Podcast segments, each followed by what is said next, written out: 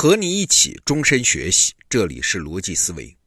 这几天我都在向你汇报我学习施展老师《国际政治学四十讲》这门课的心得。我自己的体会是这样：这门课与其说是什么国际政治体系的演化史，还不如说是在讲我们这代人脑子里的那些观念的演化史。那昨天我们说到了一个新观念，它之所以能够诞生，这是因为环境所迫。但是生下来之后，它还能长大，那就得另有机缘啊！它一定是偶然打开了一扇全新的力量大门。那问题来了，这扇新大门打开了之后呢？哎，打开了之后，它会遭遇到新的制约。但是有意思的事情就来了啊！这个新制约啊，不是环境给他的，是他自己从基因里面带来的。那举个例子。前两天我们说到，法国是率先完成了内部整合，变成了一个现代型的民族国家嘛。而且法国是吃到了第一波民族国家的红利啊，在欧洲要不怎么搞出了个拿破仑的奇迹呢？战无不胜。但是其实就在拿破仑横扫欧洲的时候，一个制约性的力量就在他身边长出来了，那就是西班牙。我先来说说结果啊。拿破仑后来不是打败了吗？被流放吗？到了圣赫勒拿岛啊，这就有时间了，冷静反思。他就写了这么一段话，说：“不幸的西班牙战争使我完蛋，它是一个真正的溃疡，是法国失败的一个原因。如果我能够想象这场战争会给他带来如此严重的灾难，我绝不发动它。但是拿破仑还写了一句啊，很重要。他说，在迈出这一步之后。”再后退便不可能了。你看这段话写的挺奇怪的。拿破仑那是谁啊？和那么多强国硬刚，那都是常胜将军啊。而西班牙是谁啊？当时已经衰落了，这么个小国怎么还能把法国给拖垮呢？还有啊，打不赢你拿破仑就别打呗。那为啥说迈出这一步再后退便不可能了呢？那还不带撤军的吗？好，我们来看一下事情发展的过程。拿破仑啊，本来是一八零七年法国军队去打葡萄牙的。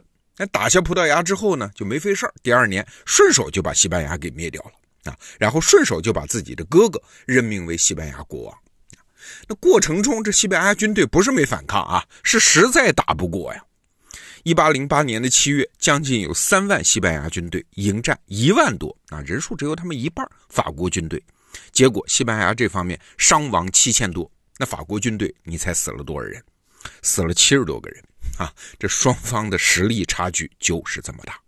哎，那就奇怪喽，这样的西班牙怎么还能把法国拖垮呢？答案是三个字，我们现代人特别熟悉，但是当时的人是闻所未闻的三个字，就是游击战呐。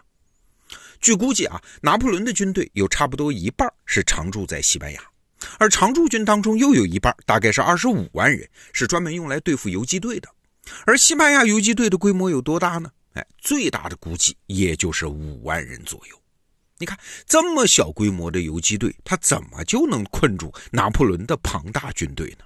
哎，因为这时候发生了两件事第一件事是法国首创的民族国家的模式，哎，这个新的观念系统，这时候已经传染给西班牙人了。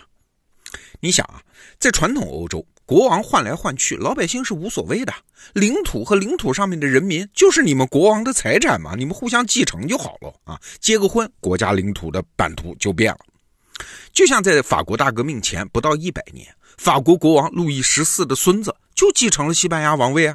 这国王不也是从法国来的吗？西班牙老百姓没什么不愿意的。但是现在不行了，西班牙人就想啊，你法国人搞的大革命不是说了吗？人民主权啊。好了，我们学到了，西班牙不是国王的西班牙，是我们西班牙人民的西班牙。那我倒要请问喽，你法国人跑来干啥呢？啊，你来了，我能不跟你死磕到底吗？你看这是不是个悖论啊？这是不是个观念造就的悖论？因为民族国家的新观念，让法国军队战无不胜啊，有了空前的能力去占领西班牙。但是呢，又因为民族国家这个新观念，让法国没有能力去成功统治西班牙，这是一件事那与此同时，还发生了另外一件事就是战争模式的变化。过去啊，欧洲打仗啊，那是骡子是马是军队，你都拉到战场上来溜，胜败之间的那个界限是极其分明的，胜就是胜，败就是败。但是在游击战当中，您就别想有这个界限了。为啥？因为游击队从来不是以赢为目标，力量太弱，他也赢不了。游击队擅长的是什么呢？是不败啊。为啥？你想。法国人打不着的时候，游击队员拿起枪，他就是兵啊，随时打击法国军队。那法国人压制的太紧呢，游击队员放下枪，那就是老百姓啊，和其他老百姓没有区别。所以法国军队是找不到自己的敌人在哪儿的啊。这我们中国人对这一套很熟悉啊。那请问这样的游击队怎么败呢？那你可能会说，法国军队发个狠，把西班牙人全部消灭不行吗？哎，这不仅是在伦理上做不到。在战争逻辑上，你也做不到，因为战争的目标是进行政治统治啊，战争是政治的延伸嘛。可是，如果被征服的人都被杀光，那没人了，你还统治谁去啊？战争一旦失去了政治目标，战争就不是战争了，就是屠杀呀，战争就失去意义了。那你可能又说了，法国军队撤出不就行吗？不行啊。法国军队又没败，你怎么撤呢？没打败仗的情况下，一旦撤军，这军队的士气就垮了，法国对外的威信也就垮了。当时法国的对外统治有很多啊，那就可能像多米诺骨牌一样倒下来，根本停不住。所以现在你理解拿破仑说的那句话的意思了啊？那个比方打的是很精彩的，说西班牙是他法帝国身上的一块溃疡。哎，现在你知道什么意思了？也就是说，不致命，但是逼得你在不断的流血中消耗自己的力量，这可不就是溃疡吗？所以当时有一句话呀，说预言里面被蚊子折磨的要死的狮子，就是当时拿破仑法国军队的真实写照。我们这代人小时候啊，一直觉得，哎，游击战是个很神奇的事儿。哎，无论是美军败退越南，还是阿富汗拖垮苏联。都很奇怪，那么悬殊的力量，怎么还能小国反败为胜呢？其实啊，这是因为战争模式的转换。对于美苏这些大国来说，只要不能消灭游击队，您就是失败啊！您是大国呀，你要统治的。而对于越南、阿富汗这些被占领国来说，只要游击队能不被逮着，它就是胜利啊。那这背后是啥？是民族国家这个观念的产物啊。所以你看，法国人那几十年啊，拿破仑时代真是成也民族国家，败也民族国家。那新的观念系统来到世间，是不是我前面说的那个样子？它不仅带来了老问题的解决方案，同时也会带来一个新问题。这样的事情啊，在国际政治体系的演化史上是一再出现。那施展老师这门课里面听得我是非常的感慨。因为还有一个更悲情的故事啊，是发生在德国身上。你看啊，德国从统一一直到二战战败，这是一个多么悲情的，眼看他起高楼，眼看他楼塌了的故事啊！那请问怪谁呢？怪希特勒吗？当然怪。但是这背后也有一个宿命一般的逻辑啊！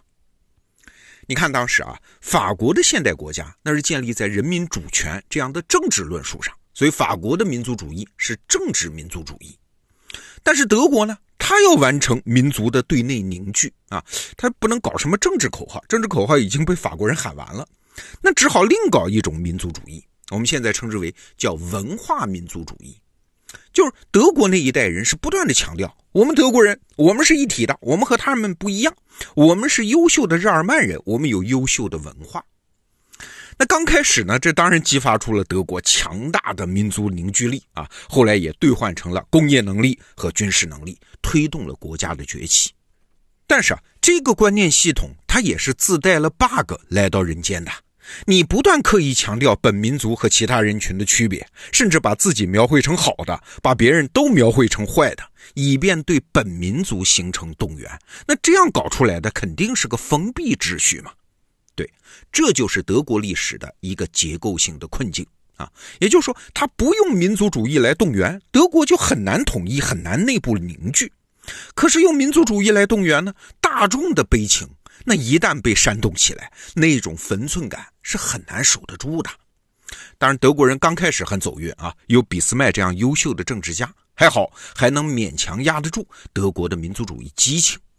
但是俾斯麦后来的后继者就没有这个威望和能力呀，那甚至还要主动利用这个民族激情啊。所以后来整个国家被民族主义裹挟着，一步一步走向战争，演化到极端形态，可不就是希特勒讲的日耳曼人至上的那一套吗？好了，你变成了一个极端的民族主义国家，那就在打仗的过程中是越打力量越小，因为只有你自己人帮自己人啊，而对手呢是越打力量越大，因为谁你都看不起，你都反对。